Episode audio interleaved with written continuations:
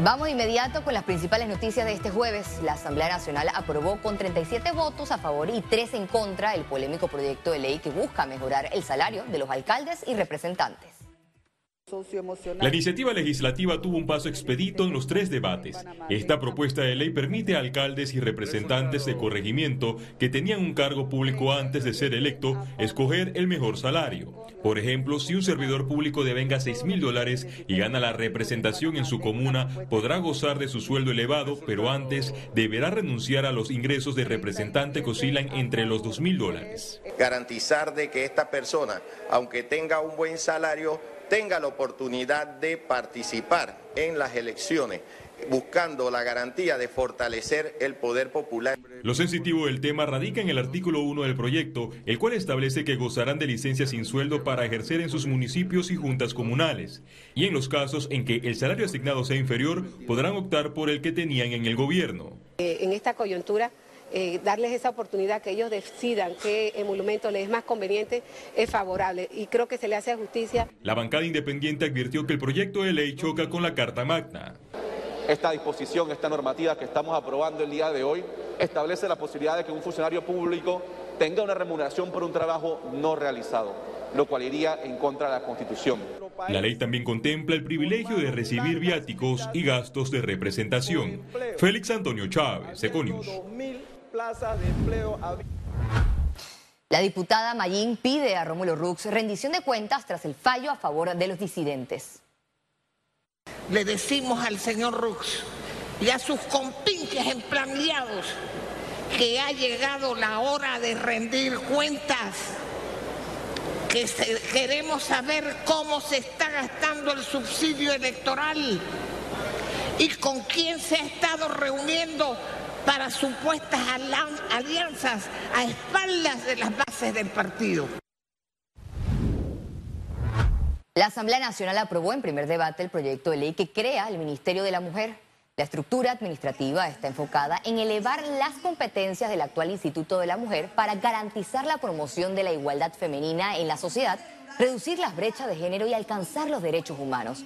Una vez el proyecto sea aprobado en tercer debate y sancionado por el Ejecutivo, el presidente Laurentino Cortizo deberá designar a la nueva ministra.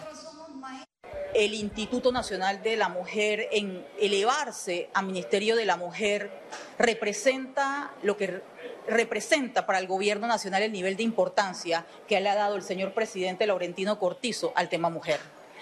En primer lugar, y la oportunidad de garantizar la promoción de la igualdad para las mujeres de manera real y contundente, con una voz en el gabinete y con una estructura eh, real que nos permita ayudar a garantizar igualdad de oportunidades para las mujeres, no solamente en el tema de la autonomía física, sino también económica y política.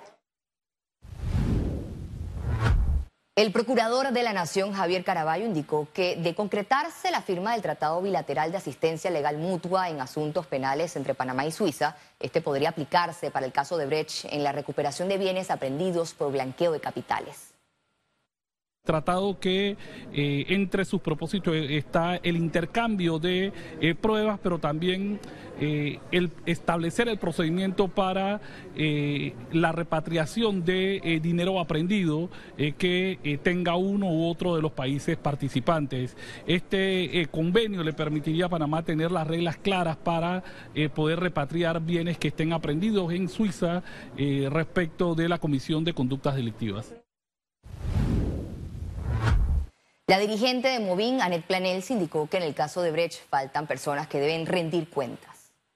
Y es parte de esa, lentitud con la que opera nuestro sistema judicial que va en contra de los mejores intereses ciudadanos. Eh, estamos hablando que en el gobierno de Martín Torrijos, 2004-2009, eh, no se pudo alcanzar en materia de lavado de dinero, porque entiendo que sí están siendo procesados por, por temas de peculado en el caso del Remigio Rojas y en el caso de la cinta costera 1, eh, pero no han sido procesados por lavado de dinero en este caso porque ya pasaron los 12 años de prescripción. Sector empresarial solicita que se discuta el tema de la corrupción en la segunda fase de la mesa única de diálogo. Son temas que tenemos que debatir desde un principio entre nosotros de forma proporcionada para poder definir una agenda precisa que nos diga, por aquí es que tenemos que hablar, esto es lo que tenemos que discutir y sobre esta base es que tenemos que construir para mejorar el país. No puede ser de una sola parte. Este jueves el Ministerio de Seguridad Pública llevó a cabo el lanzamiento de la Operación Istmo, con la cual se busca seguir combatiendo las acciones delictivas. Con esta operación, las autoridades policiales reforzarán la seguridad en distintos puntos del país durante la celebración de las fiestas patrias y de fin de año. Istmo es una operación a nivel nacional, desde Punta Borica hasta Cabo Tiburón, donde vamos a ver directamente las actividades o compromisos que tenemos de seguridad como fiestas patrias, cierre de fin de año, como actividades de seguridad en especial contra el crimen organizado.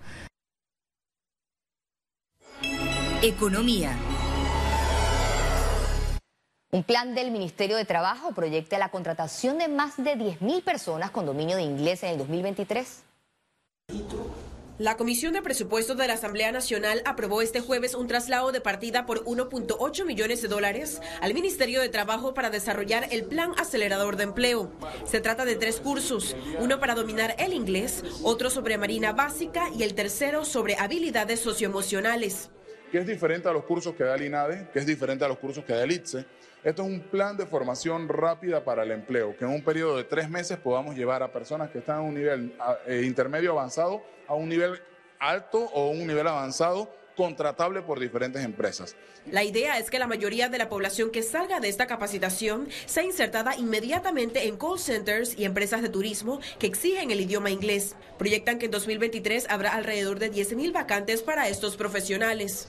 Y en este proceso hemos hecho el acercamiento con diferentes empresas eh, privadas que nos han dicho que están demandando más de 7.000 personas para trabajar en el próximo año que todas deben tener competencias de idioma. Solo la Cámara Panameña de Turismo tiene proyecciones de crear o generar 3.000 vacantes laborales en todo el país, incluyendo el interior del país.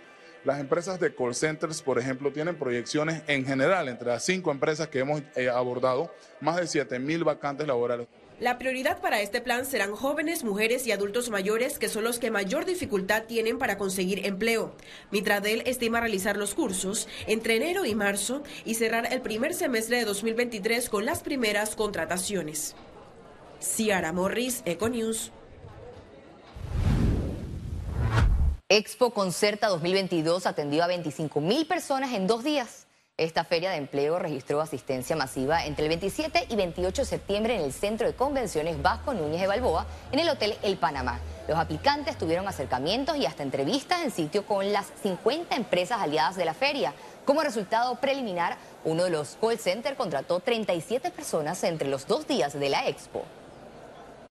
Tuvimos un resultado bastante favorable porque más de 5.000 personas fueron precontratadas por las más de 50 empresas que participaron en la feria, sobre todo porque estamos muy cerca de la temporada decembrina, época en la que también se incrementan las contrataciones, sobre todo de perfiles de atención al cliente, perfiles de ventas y de perfiles operativos fueron los más buscados en la feria, las personas que pudieron encontrar esa oportunidad laboral.